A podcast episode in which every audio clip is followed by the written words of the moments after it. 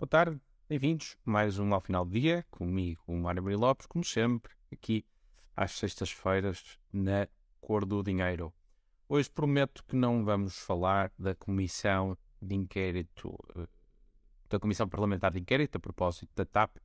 As trapalhadas são tantas, uh, tudo isto é tão lamentável, parece tanto uma novela mexicana de um país que já está estafado eh, que já não tem qualquer respeito pelas suas instituições, que, enfim, confesso que já não, já nem sequer tenho grande paciência para, para falar sobre isto. E, portanto, mudando aqui a agulha, até porque eu acho que esse era o grande objetivo do governo quando apresentou aquilo que é a nova lei do tabaco. Portanto, o, o grande objetivo era criar aqui uma cortina de fumo, era, de certa forma, tentar nos distrair do que estava a acontecer na, na Comissão Parlamentar uh, de Inquérito e pôr-nos todos a discutir uh, uma uh, coisa diferente.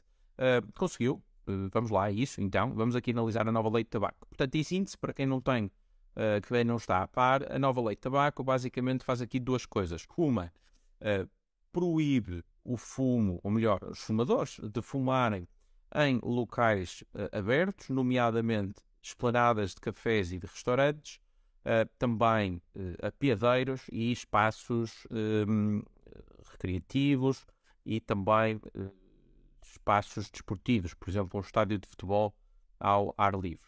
E depois, proíbe a venda do tabaco em todos os locais, exceto nas tabacarias e nos aeroportos. Ora bem, uh, por onde pegar? São tantos os pontos a criticar aqui que até é difícil uh, ter uma ordem para isto.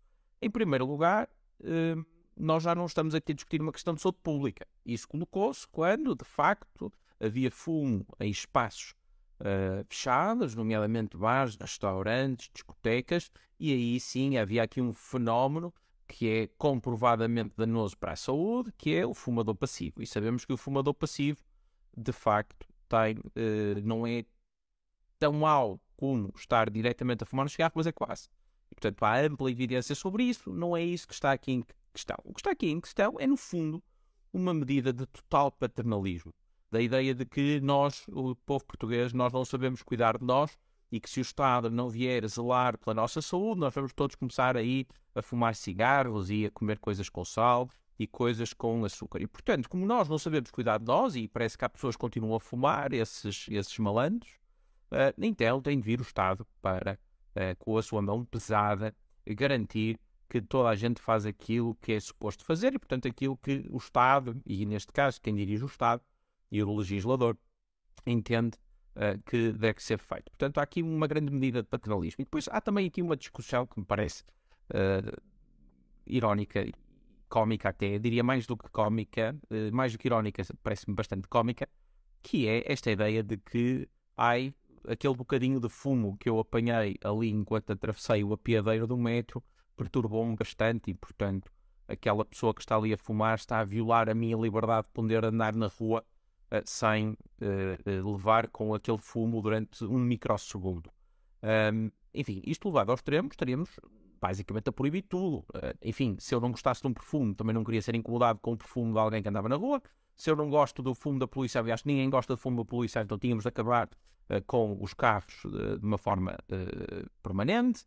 Um, enfim, indústrias, por exemplo, celulose ali na zona da Aveiro e do Ovar, que produzem aquele cheiro desagradável, tínhamos de acabar com estas indústrias. Portanto, isto levado ao extremo, se estes micro-incómodos fossem de facto motivo suficiente para agora nós uh, eliminarmos quaisquer liberdades, em particular uma pessoa poder estar livremente na rua a fumar um cigarro, então, enfim, uh, ficaria pouca, pouca coisa, uh, restaria de pé. Mas eu acho que isto tudo não é, não é muito surpreendente, porque vivemos numa época em que as pessoas são microagredidas eh, com micro-ofensas, e portanto estamos na, na era do wokeismo, em que toda a gente é um floco de neve, que facilmente fica, se sente agredida uh, ou se sente ofendida, e portanto aqui estamos perante os micro-incómodos uh, que, pelos vistos, uh, perturbam muita gente, e portanto, quando alguém vai num apiadeiro ou está num estado de futebol e de repente vem uma aragem de um fumo de cigarro, ainda que seja por breves instantes, Uh, isso tudo é motivo para se legislar mão forte sobre esses uh, bandidos que são os fumadores. Uh, e, portanto, enfim, isto é um ar dos tempos, traduz esta ideia de que aquilo que eu não gosto é para proibir e, portanto, vamos lá legislar, vamos proibir aquilo que nós não gostamos. Enfim, um, não são tempos amigos da liberdade, mas é isto que, que temos neste momento, é com isto que temos uh, de lidar. Um, azar do governo, basicamente isto ninguém quis saber muito disto, enfim, tirando meia dúzia de, de pessoas que falaram sobre o tema, e portanto voltamos a centrar na questão da CPI, na questão da TAP, infelizmente não vamos ter novela para muitos e muitos, muitos dias. E se por acaso algum dia fizerem uma CPI sobre a Caixa Geral de Depósitos, enfim, vamos ter anos de uh, comissões parlamentares de inquérito. Despeço-me, já nos um ótimo fim de semana e até para a semana.